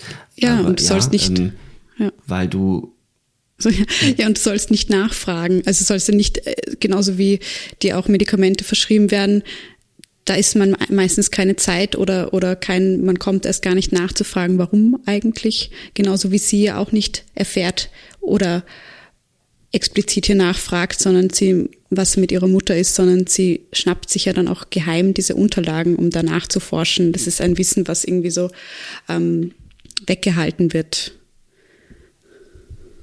Es gibt ja auch die Szene, wo sie bei ihrem vertrauteren Freund, also es gibt einen Mann in der in diese Dorfgemeinschaft, zu dem sie wohl auch schon länger eine bisschen bessere Beziehung mhm. hat, Felix, den sie ja fragt, was ähm, denn mit der Mutter sei oder ob er etwas wisse. Und seine Antwort ist einerseits sehr deutlich, andererseits erzählt er gar nicht so viel. Er sagt, ähm, sie, deine Mutter war schön, aber sie hatten auch mhm. Angst vor ihr. Ähm, was ist das für eine Angst, die die Gesellschaft vor ihr, vor Marie und ihrer Mutter hat? Diese Gesellschaft, die sich in diesem Dorf natürlich spiegelt. Ja, kann man. Einerseits natürlich auf diese, diese Geschichte, dass sie natürlich als Werwolf hier da gibt es ja diese Geschichte mit den Russen, dass sie einmal auf, auf russische ähm, Seeleute oder Soldaten, das weiß ich jetzt nicht mehr, äh, gestoßen ist und dass Seeleute. Seeleute, Seeleute, ähm, Und dass ja. sie hier wohl ähm, die erledigt hat, sagen wir mal so. Ähm, und das ist wohl die eine Ebene, ähm, was, was, wo, warum die Leute vor der Mutter Angst hatten. Andererseits eben, wenn man es jetzt wieder auf diese ähm, Ebene der weiblichen Sexualität, Aktivität liest, dann passt es natürlich auch auf die Interpretation Gesellschaft hat Angst oder, oder tabuisiert weibliche Sexualität ähm, oder, oder Frauen, die zu aktiv sind, zu fordernd, ähm, wie es auch Marie ist und ähm, wie sie es wird. Oder man müsste eigentlich sagen, wie sie es wird weil sie ist ja lange Zeit auch eher schüchtern und äh, Stimmt, zurück, ja. lebt zurückgezogen. Aber dann wird sie sehr fordernd und forsch in der Szene in dem Club, als sie mit Felix zum Tanzen geht. Da trifft sie dann nämlich auch auf Daniel. Mhm. Auf den hat sie ein Auge geworfen, den findet sie toll und da sagt sie ja ihm äh, ganz buchstäblich ins Gesicht, ähm, sie möchte noch, noch heute mit ihm schlafen. Mhm. Weil sie noch so viel Sex wie möglich haben will, bevor sie sich verwandelt, bevor sie zu einem Monster wird. Genau. Das stimmt, das ist natürlich in seinen Ohren ein, ein verführerischer Witz. Ähm, aber sie meint es ernst. Ähm, während sie miteinander schlafen, ist es ja auch das erste Mal, dass man so Body-Horror-Elemente in dem Film hat. Also die, die Haare sprießen ihr über den Rücken und man sieht Wolfsaugen, ein Leuchten der Augen. Trotz alledem habe ich die Szene nicht als furchterregend empfunden. Ja, ging mir genauso. Also es fand, äh, ich meine, es ist ja auch schon vorher ein Vertrauen zwischen den beiden aufgebaut. Vielleicht wäre die Szene auch furcht, furchteinflößend gewesen, wenn es ähm,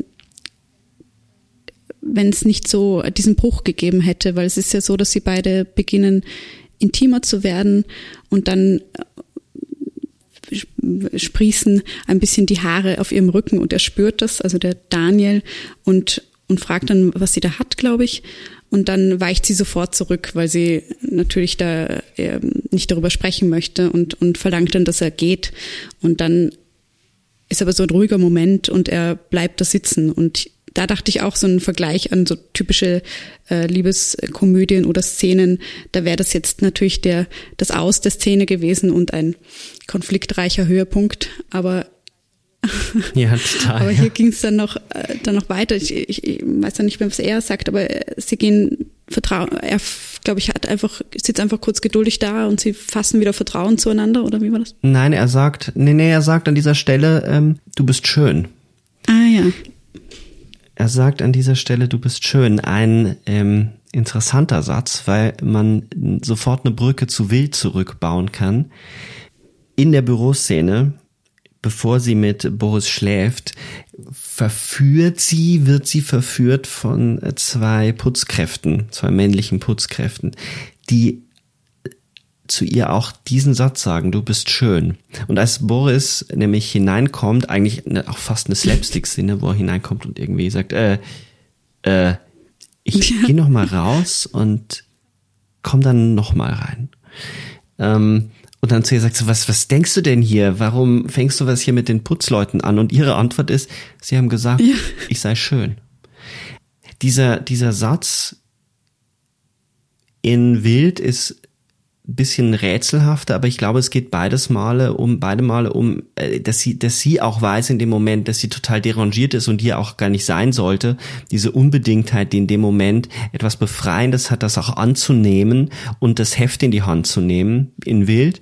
Und bei, bei äh, Marie ist es natürlich dieser Moment, dass sie dort jemanden hat, dem das egal ist, mhm. dass sie nicht der Norm entspricht. Ja.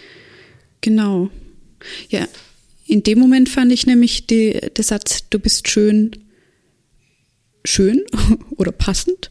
Und dann gibt es ja aber auch noch genug andere ähm, Konstellationen, in denen Marie das hört, nämlich von Felix, wie der es über die Mutter spricht, dass die schön war und sagt auch, glaube ich, genauso wie du, also dass sie auch schön ist und aber gefährlich. Und der Vater sagt das ja später auch, dass sie, Marie, du bist schön. Und es hat mich auch ein bisschen rätseln lassen, fast genervt, und oder ich habe mich gefragt, soll das jetzt ein bisschen dieses ähm, Frauen zu sagen, du bist schön und was resultiert dann daraus? Wird hier etwas damit gemacht oder ist das einfach eigentlich ein Satz, der immer wieder hier fällt, ähm, weil es nochmal betont wird, dass Marie schön ist im Gegensatz zu dem, was vielleicht ähm, äh, was, also wenn sie ähm, dann zum, zum Werwolf wird oder, oder, oder was, äh, ja, warum hören wir das hier so oft? Oder ist hm. es. Ich habe mir das, ähm, ich finde das eine sehr, sehr wichtige Frage, die du stellst. Ähm, ich habe keine eindeutige Antwort darauf. Ich finde, dass man dem, man kann dem durchaus kritisch gegenüberstehen, dass der Satz so oft fällt. Ich habe es mir ein bisschen so erklärt, dass vor allem ausgehend vor allem von dem Dialog mit Felix und diesen Bezug auf die Schönheit, dass wenn man so ein bisschen die Geschichte des Patriarchats oder äh, in der Geschichte des Feminismus äh, zurückgeht und vor allem das Frauenbild der Männer sich mal vor Augen führt, dann ist ja die Frau, die Sexualität der Frau etwas, was Männer als verstanden jetzt als Struktur oder als eine bestimmte Perspektive begehren und fürchten gleichzeitig. Also die freie frei ausgelebte Sexualität, die häufig mit so Metaphern des alles Verschlingenden, des Unersättlichen, also die, die, die Nymphomanin, es ist ja, kommt ja nicht von ungefähr, dass es eine Nymphomanin gibt, aber ähm, diesen, dieser Begriff, der so klinisch ist, ähm, den gibt es bei Männern, in dem ist nicht so mhm. geläufig weil dort ja ein, ein sexuelles Begehren ganz natürlich ist, ein unersättliches Begehren scheinbar. Das ist ja auch eine Projektion. Und ich habe mir das so erklärt, dass die, dass es etwas ist, das in ihr etwas aufscheint, was gar nicht unbedingt mit körperlicher Schönheit oder mit einem Idealbild von Schönheit zu tun hat, sondern dass sie buchstäblich, je tierischer, je animalischer sie wird, desto anziehender ist sie, weil da etwas aufscheint, was weggeschoben wird und trotzdem begehrt wird begehrt wird und gleichzeitig alle davor Angst haben. Deswegen wird sie dann ja auch gejagt. Sie wird aber ja gleichzeitig ähm, auch begehrt von von Epson, der der so ein Bully-Charakter ist, der sie aber gleich vom Anfang an so anflirtet. Er ist ja dann auch derjenige, der als erster ins Gras mhm. beißen muss. Ja, wortwörtlich fast.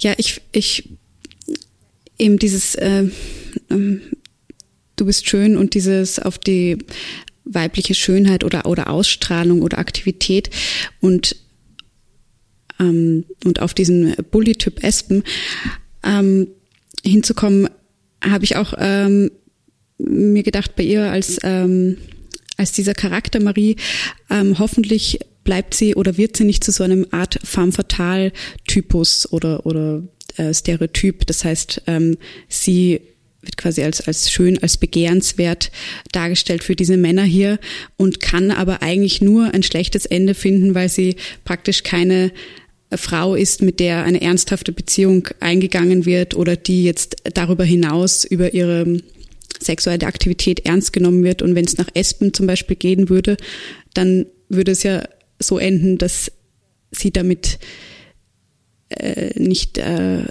quasi nicht das leben kann und, und sie. Sie würde zur genau. Hure werden. Und sie ist aber dann weder die Heilige noch mhm. die Hure, wenn man jetzt in diesen beiden äh, Begriffen spricht, dadurch, dass es ein hoffnungsvolles Ende gibt. Und das Ende war deshalb für mich so wichtig, dass das hier auch wenn das vielleicht ein bisschen kitschig auch und überzeichnet war, aber gerade, dass sie eben als Charakter überlebt und vielleicht so eine Art märchenhaftes Happily Ever After May, vielleicht leben sie heute noch, wenn sie nicht gestorben sind. Also quasi, es gibt Hoffnung ja. auch für, für sie, so eine Frau wie sie. Das Ende spielt sich ja auf einem Schiff ab oder auf einem Fischerboot, mhm. auf das sie verschleppt wird von den Dorfbewohnern, die ähm, darauf aufmerksam werden, dass der Arzt verschwunden ist. Der Arzt ist deswegen verschwunden, weil die Mutter ihn umbringt, als sie Marie zwangsweise die Medikamente einflößen wollen. Dann gibt es ja fast eine auch so eine traumwandlerische Szene, wo sie mit ihrem Vater im Vorgarten den Arzt vergräbt und man denkt sich die ganze Zeit, das muss doch jemand sehen, verflucht doch mal. Aber es ist, äh, glaube ich, auch eine bildhafte Überhöhung dessen, dass jeder vom Geheimnis weiß. Aber ja, also so ein Bankraub im hellen Tageslicht. Jeder weiß, dass er stattgefunden hat, aber alle tun so, als wäre er ver vergräbt auch noch mit dem blutigen Hemd äh, den Arzt. Also das ist ja, alles und schaut sich trotzdem noch um. ja. Ja, und vor allem die Häuser stehen ja wirklich alle super nah. Aber es ist so, es ist, jeder weiß scheinbar wirklich, und in der Szene wird das in, in einem Bild übersetzt, jeder weiß, dass die Mutter eine Werwölfin ist. Und dann kommen sie ja und untersuchen sie.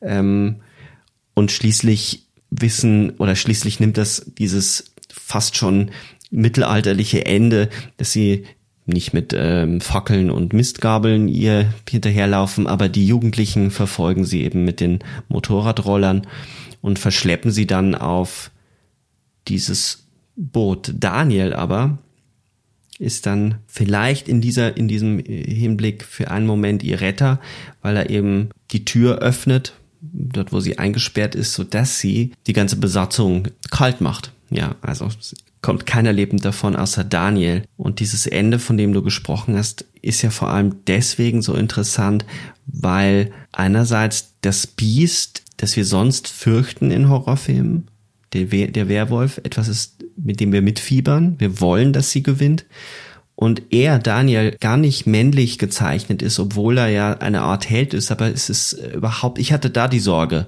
kurz, als ich den Film das erste Mal gesehen hat, oh, jetzt wird sie von ihm gerettet. Aber so ist es am Ende gar nicht. Es ist eine gegenseitige Anerkennung, weil sie ihn nämlich auch umbringen könnte, tut sie aber nicht. Er sagt, ich bleibe bei dir und sie bringt ihn nicht um. Und das fand ich eine, eine wunderbare Aufhebung, ich habe es gar nicht mal so sehr als kitschig empfunden, sondern fast schon so clever gegen den Kitsch angelegt, dass es mich wahnsinnig gefreut hat. Was ich mich allerdings gefragt habe, ob sich die Geschichte ihrer Mutter mhm. wiederholt. Das habe ich mich auch gefragt, ja. Ähm, aber ich dachte, wie könnte es dann jetzt theoretisch weitergehen? Ne? Also sie hat ja, weil du auch gesagt hast, sie bringt ihn nicht um, aber sie bringt ja eigentlich auch nur die Männer um, die ihr im Weg sind, die zu sein, die sie gerne sein will, wenn sie jetzt nicht die Medikamente einnimmt, praktisch. Außer hm. vielleicht den Vater, den könnte man da auch noch äh, ziehen, dass der eine Gefahr wäre für, weil er ja auch eigentlich möchte, dass sie die Medikamente nimmt.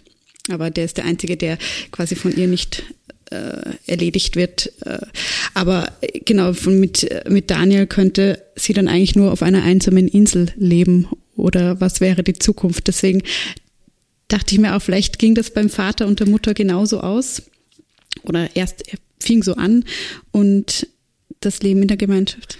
Und sind mit dem Schiff der, genau. der Russen gekommen.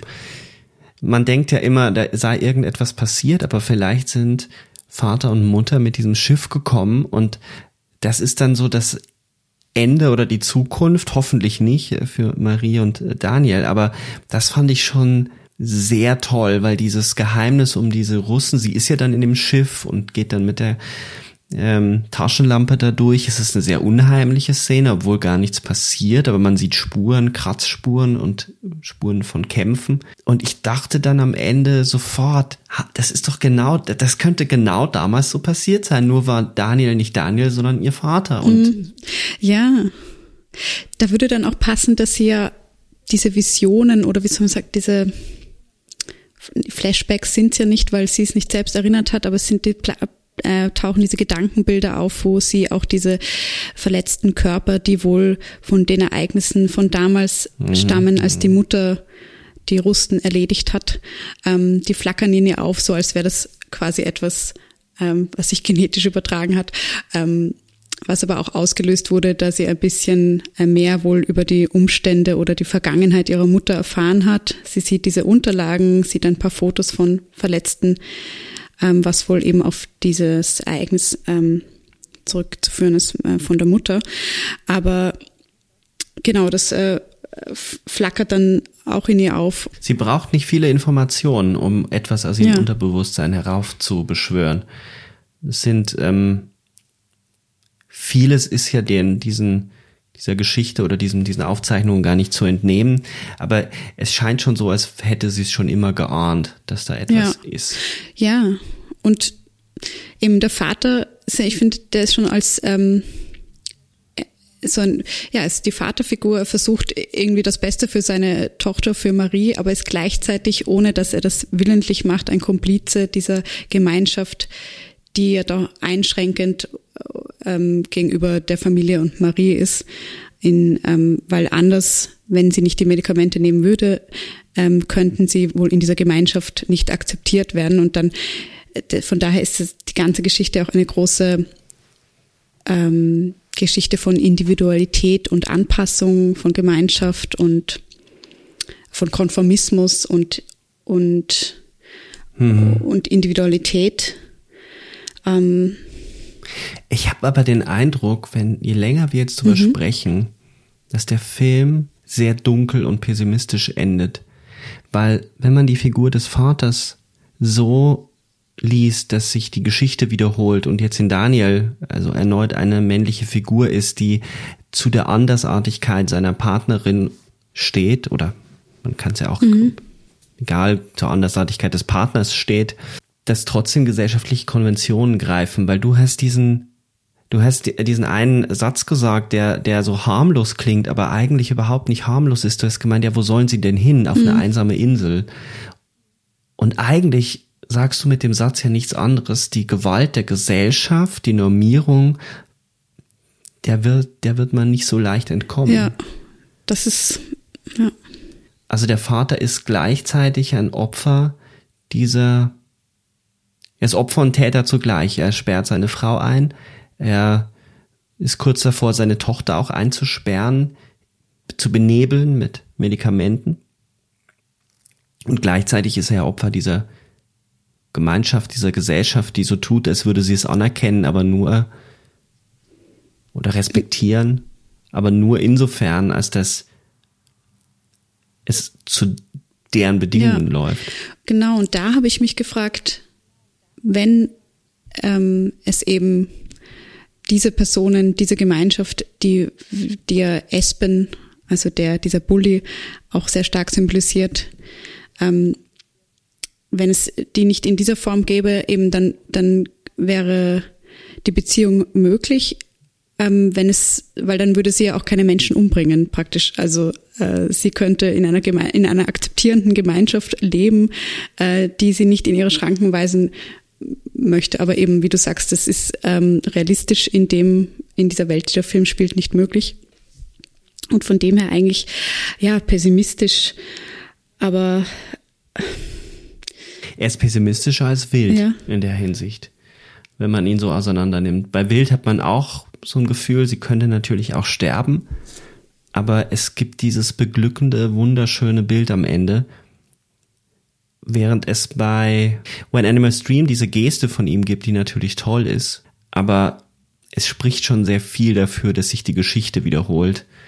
Das ist mir aber jetzt auch erst, ähm, als wir so diese Kreisbewegung vollzogen haben und drüber sprechen, und das zeigt ja auch auf ganz tolle Art und Weise, wie, wie wichtig und bezaubernd es ist, über Filme zu sprechen, weil man die Filme ein zweites oder sogar ein drittes Mal sieht in, in den Worten des anderen. Ich meine, es ist wirklich so ein, ein Hin und Her. Also wenn du jetzt, äh, wenn ich jetzt gerade wieder ans Ende denke, wo der Vater dann sagt, sagt zu Marie, lass dir nichts gefallen. Das ist dann eigentlich wieder etwas total Positives, Bestärkendes und man, man hat wieder den Ausblick, ja, genau, lass dir nichts gefallen und ähm, es könnte ja sein, dass da draußen es für dich etwas möglich äh, wird, aber vielleicht in dieser Welt des Films, wenn man jetzt sich natürlich mehr auf die Filmwelt einlässt und das nicht zu, zu, zu realistisch äh, mit gesellschaftlichen Verhältnissen verknüpfen will. Ähm, hm. wenn, wir, wenn wir ein bisschen Optimismus wieder herholen wollen. Aber du stehst heute für Optimismus, ich stehe für Pessimismus. ähm, ich kann mich nur noch schwer durchringen, bei diesem Film ein optimistisches Ende zu sehen. Ähm, allerdings finde ich das auch nicht so dramatisch, weil dieser Film damit natürlich auch den Finger in die Wunde legt. Ähm, weil unsere Gesellschaft, äh, sei es jetzt auch Deutschland, aber in anderen Ländern ist es nochmal anders, äh, nach wie vor kein Verhältnis kein offenes Verhältnis zu Weiblichkeit hat. Also ich finde immer noch, und das nimmt wieder zu, dass weibliche Sexualität immer noch extrem tabuisiert wird, also quasi eine, in einer Sprachlosigkeit gefangen ist, ähm, weil sich dieses Interesse an genau diesem Thema in Horrorfilmen oder in Horrordramen ähm, seit ganz langer Zeit durchzieht. Bis jetzt eben zu Titan von Julia Ducournau wo es ja auch um Konventionen geht. Dann natürlich nochmal mehr aus einer queeren Perspektive als einer das Geschlecht komplett hinter sich lassen wollend.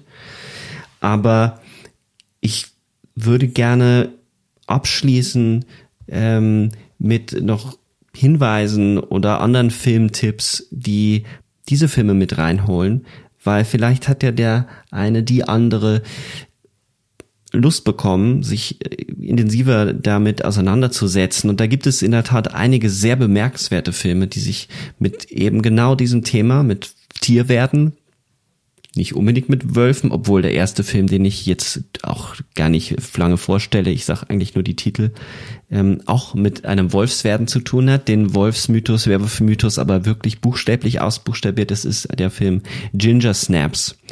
Ähm, ein äh, auch äh, ganz bezaubernder Film von 2003, also noch ein bisschen älter, ähm, der ganz viel auch schon da ausbuchstabiert. Äh, genauso dann eben Raw von Julia Ducournau, finde ich, setzt sich genau mit den gleichen Fragen und der Normierung auseinander. Ähm, da ist man dann schon eine Spur im härteren Bereich, also im, im da wird die Gewalt auf jeden Fall drastischer bei Raw und äh, wenn man noch mehr ins Arthouse gehen will, dann hätte man mit einem Film wie Trouble Every Day von Claire Denis auch noch etwas an der Hand.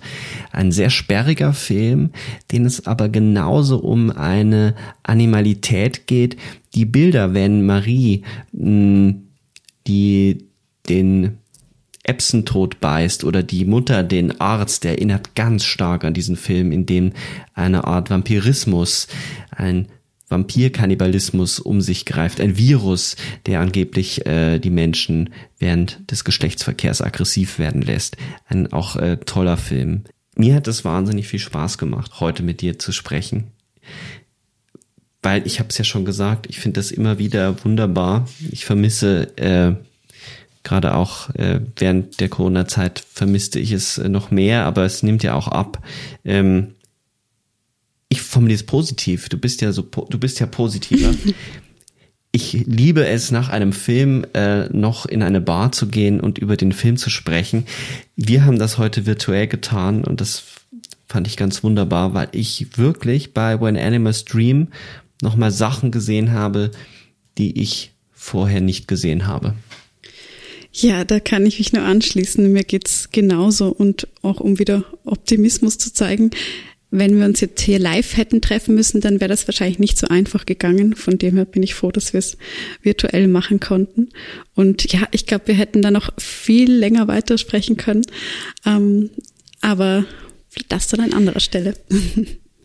Über diese Filme könnte man in der Tat noch lange sprechen. Wem noch etwas einfällt oder Wer nach dem Seherlebnis Gedanken dazu hat, kann uns jederzeit schreiben auf Facebook, auf Twitter, auf Instagram. Wir antworten eigentlich immer, außer wir verwandeln uns in Werwölfe. ähm, hoffentlich dann in positive Werwölfe. genau. In diesem Sinne hoffe ich, dass wir euch die Filme schmackhaft gemacht haben oder einen schönen Abend bereitet haben. In diesem Sinne bis zum nächsten Mal Und tschüss, Bianca. Bis zum nächsten Mal. Tschüss. Vielen Dank.